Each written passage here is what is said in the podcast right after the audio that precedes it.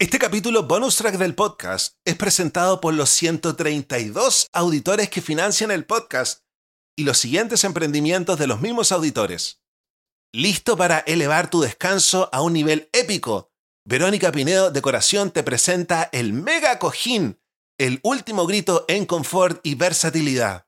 Este santuario de suavidad de 120 por 160 centímetros te invita a la relajación total ya sea en solitario o acompañado. Con el mega cojín lleva la comodidad al jardín sobre el pasto, a la playa sobre las rocas, o déjate flotar en tu piscina o lago favorito. Sí, escuchaste bien, el mega cojín flota y con estilo. Creado con lona 100% acrílica, su resistencia desafía al sol y al agua. Con Verónica Pinedo Decoración experimenta una comodidad que no conoce límites. Escríbele a su WhatsApp al más 569-9433-3266, más 569-9433-3266, o búscala en su Instagram como Verónica Pinedo Decoración para vivir el verano más relajante de tu vida. ¿Quieres muebles soñados? Bienvenidos a Deco My Bed. Aquí los muebles son fuentes de inspiración y arte. Transforman tu espacio en un sueño. Cada pieza en Deco My Bed se realiza con dedicación y atención al detalle la belleza y funcionalidad de sus diseños mezcla la modernidad con un encanto clásico cautivador. La página de Instagram de Bed te motiva a reinventar tu espacio con cada publicación. Mila, apasionada por el diseño, te ofrece una calidad excepcional, valiosa y única para tu espacio más íntimo. Contáctate con Mila al más 569-9750-5655, más 569-9750-5655 y permite que Deco My Bed inspire tus días y tus noches. Pero eso no es todo. Si te comunicas con Mila y usas el código noviembre otro público, tendrás un 10% de descuento. Ahora sí, estamos listos para comenzar con el bonus track.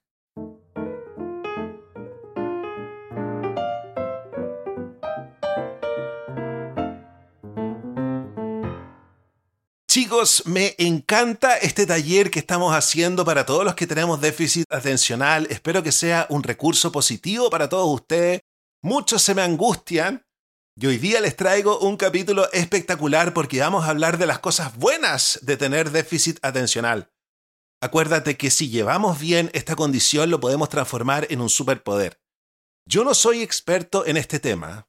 Este taller no reemplaza un tratamiento médico pero sí, este taller está basado en un libro de un autor bacán, John Ratey, nuestro querido y admirado John Ratey, en el cual también estamos basando nuestra sección Deporte y Cerebro que va en el podcast principal. Este libro se llama Déficit Atencional 2.0 y lamentablemente no está traducido al español. Vamos a leer ahora este pasaje que es realmente hermoso. Se titula El lunático, el amante y el poeta porque esas son nuestras cualidades principales. Dice así, por muy diferente que pueda ser el déficit atencional de una persona a otra, hay varias cualidades que parecen casi universales para las personas que lo padecen. Distracción, impulsividad e hiperactividad son los descriptores clásicos, pero también existe lo que creemos son contrapartes más ricas y adecuadas. El lunático, el amante y el poeta. Tener déficit atencional no significa que estés loco por lo que es cierto que el lunático puede ser una palabra demasiado fuerte. Pero el asumir riesgos y el pensamiento irracional van de la mano con el comportamiento del déficit atencional. Nos gusta lo irracional. Nos sentimos un poco en casa en medio de la incertidumbre. Nos sentimos cómodos donde otros están ansiosos. Estamos relajados sin saber dónde estamos ni en qué dirección nos dirigimos. Algunas personas llaman a esto ser inconformista, pero ese término no tiene sentido. No elegimos no conformarnos. Ni siquiera nos damos cuenta de cuál es el estándar al que no nos ajustamos. Las personas con déficit atencional son amantes, en el sentido de que tienden a tener un optimismo desenfrenado. Nunca llegamos a un acuerdo que no nos gustara o a una oportunidad que no quisiéramos aprovechar. Nos dejamos llevar. Vemos posibilidades ilimitadas donde otros solo ven límites el amante tiene problemas para reprimirse, y no reprimirse es una parte importante de lo que significa tener déficit atencional. Ser poeta podría definirse mejor con otro trío de descriptores, creativo, soñador y a veces inquietante. Creatividad, tal como usamos el término en relación con el déficit atencional, designa una capacidad innata, un deseo y una urgencia irreprimible de sumergir la imaginación de manera regular y profunda en la vida, en un proyecto, en una idea, en una pieza musical, en un castillo de arena. De hecho, las personas con déficit atencional sienten una necesidad constante, un picor omnipresente de crear algo. Está con nosotros todo el tiempo este apetito sin nombre, entendamos o no lo que es. El acto de creación ofrece el polo norte del imán de nuestro sur y nos une. Nos cautiva, nos planta en el presente y nos deja en pleno acto creativo, sea cual sea. Incluso despiertos estamos soñando, siempre creando, siempre buscando un pastel de barro para convertirlo en escultura. Nuestra imaginación alimenta nuestra curiosidad por descubrir qué fue ese ruido, qué había debajo de la roca y por qué la placa de Petri se ve diferente a cuando la dejamos. Si no fuéramos tan soñadores y curiosos, podríamos mantener el rumbo y nunca distraernos. Pero sí investigamos el ruido, el suelo o la placa de Petri. Por eso la palabra déficit en el nombre de nuestra condición es un nombre tan inapropiado. De hecho, no sufrimos un déficit de atención. Todo lo contrario. Tenemos un exceso de atención, más atención de la que podemos afrontar. Nuestro desafío constante es controlarlo. Tienes una visión. Tal vez se te haya ocurrido una tecnología novedosa para fabricar un afilador de cuchillos inmejorable, o tal vez creas que tienes la trama de la novela perfecta. Cualquiera que sea tu visión, la abordas como nunca antes lo habías hecho. Pero claro, lo que habías creado decepciona. No solo es decepcionante, sino que de repente sientes que es terrible, espantoso, y te sumerges en la desesperación. Entonces, igual de inesperado, de la nada vuelve la visión.